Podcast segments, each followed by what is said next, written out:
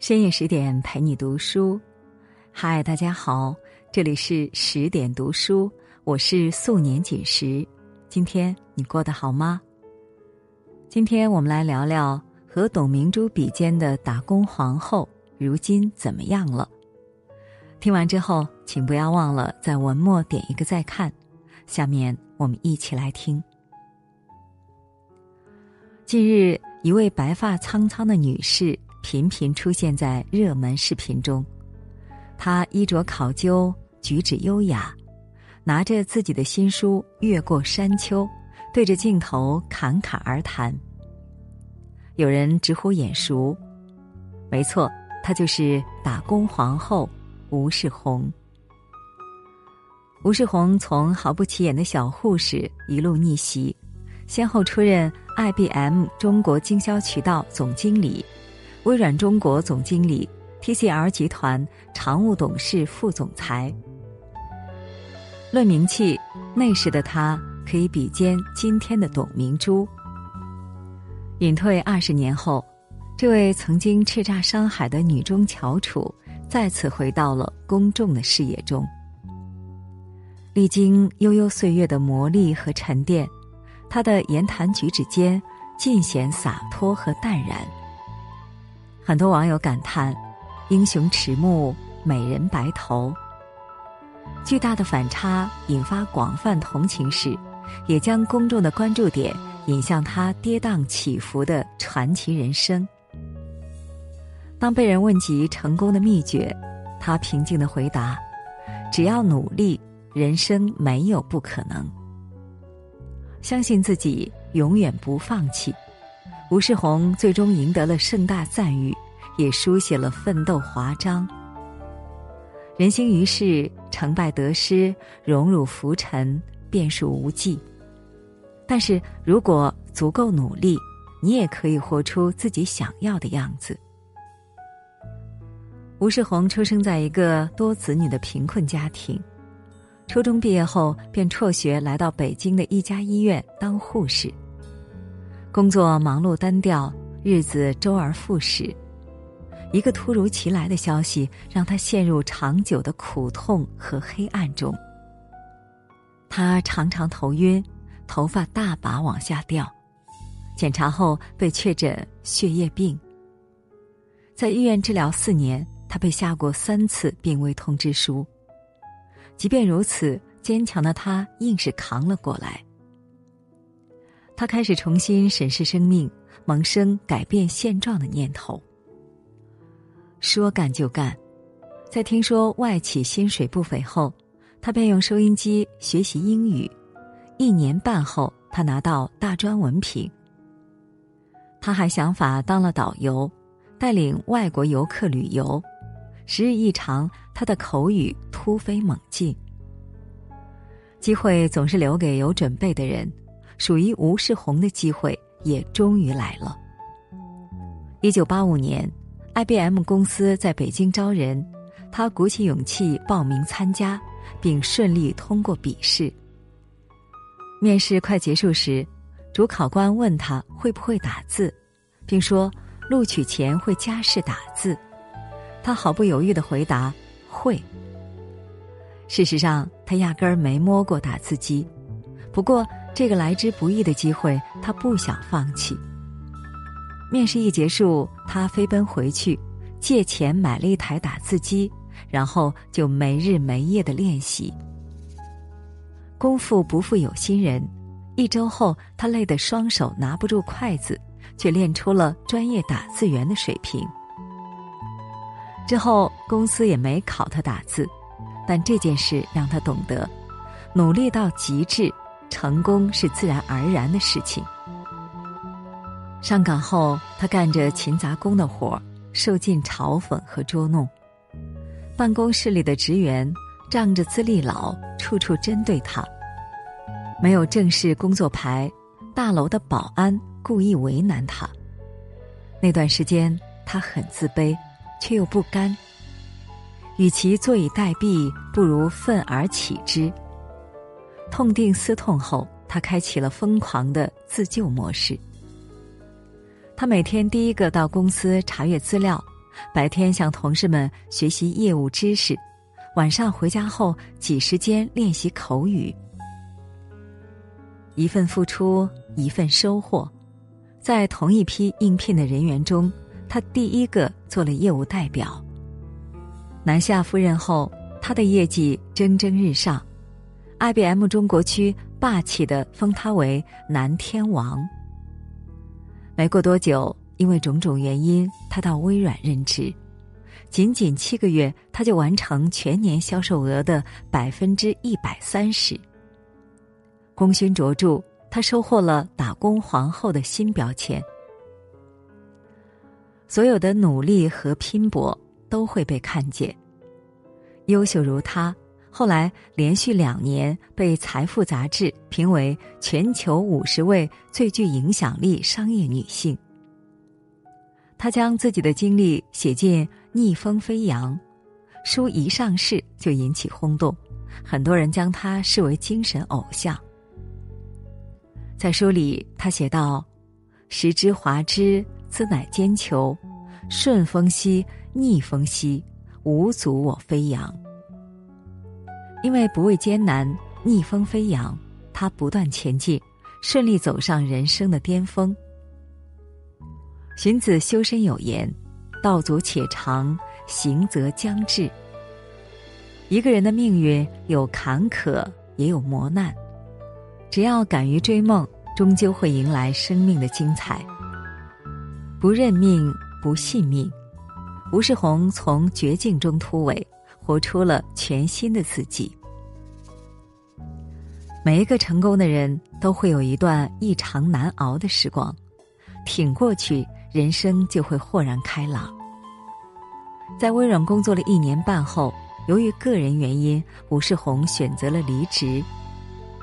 经过仔细斟酌，他选择了 TCL 集团。斗志昂扬的他。打算趁着互联网的东风，再好好的搏一把。照理说，他已经站在了无数人难以企及的高度，搏出更加璀璨的未来，相对容易得多。可是，无常才是人生的常态。随着互联网泡沫破裂，他的一些构思和设想均未成型。事业黯淡时，他的身体也出了状况。被查出患有心脏病，双重打击之下，他痛不欲生，曾经的骄傲和荣光猝然离去，他的人生一下子跌到谷底。一番考量后，吴世宏辞掉了 TCL 的执行董事身份，开始了隐退的生活。虽不再日日为事业奔波劳碌，他也没有停下前进的脚步。一直以来，没上大学是他心中的遗憾，也是自那儿开始，他拿起了书本，阅读大量的哲学书籍。他还重拾英语，认真翻译了社会创新领域的书籍，比如《穷人的银行家》《如何改变世界》《资本主义三点零》等。此外，他还忙着做公益。跟随相关组织进行田野调查，将近十年里，他不慌不忙的追寻着自由随性的生活。在这个平凡的世界里，总有人不甘于平凡。适逢互联网创业大潮风起云涌，吴世宏再也按捺不住心中的激动，卖掉手里的 TCL 股份，拿着三千万元。义无反顾的加入创业大军。不幸的是，这一次他彻底栽了个大跟头。融资不到位，他自己出钱，钱还是凑不够，他就向周边的亲戚朋友借，到最后他背上了巨额债务。巨大的经济压力和猛烈的精神打击，像两座大山。压得他喘不过气来。濒临绝境时，他一度认为，大概死是最好的一条出路。很多年后，他才恍然，那时候的自己已饱受着重度抑郁症的折磨。好在他告诉自己：“我不给我借口，我不给我后路。深陷低谷，他依然仰头看天，靠着惊人的毅力和勇气，一步一步的挨过了那些无望的日子。巴顿将军有句名言：“衡量成功的标准，不是站在顶峰的高度，而是陷入谷底的反弹力。”人生海海，起起伏伏，无论遇到何种磨难，只要不放弃自己，全世界也会为你让路。只要自己足够勇敢，就没有熬不过的艰难。听过一句话。不在逆境中灭亡，就在逆境中重生。吴世宏便是如此，他用了十年时间，再次让世人对他刮目相看。经历了生死，他慢慢静下心来，重新考虑未来的路。一个偶然的机会，他进入了教练的课堂。自此，他开始反省自己的人生困局。慢慢的打破种种桎梏，穿越重重迷雾。系统学习后，他摇身一变，成为一名持证的企业家教练。渡人即渡己，虽说是在给他人指点迷津，他也以为是在自我修行。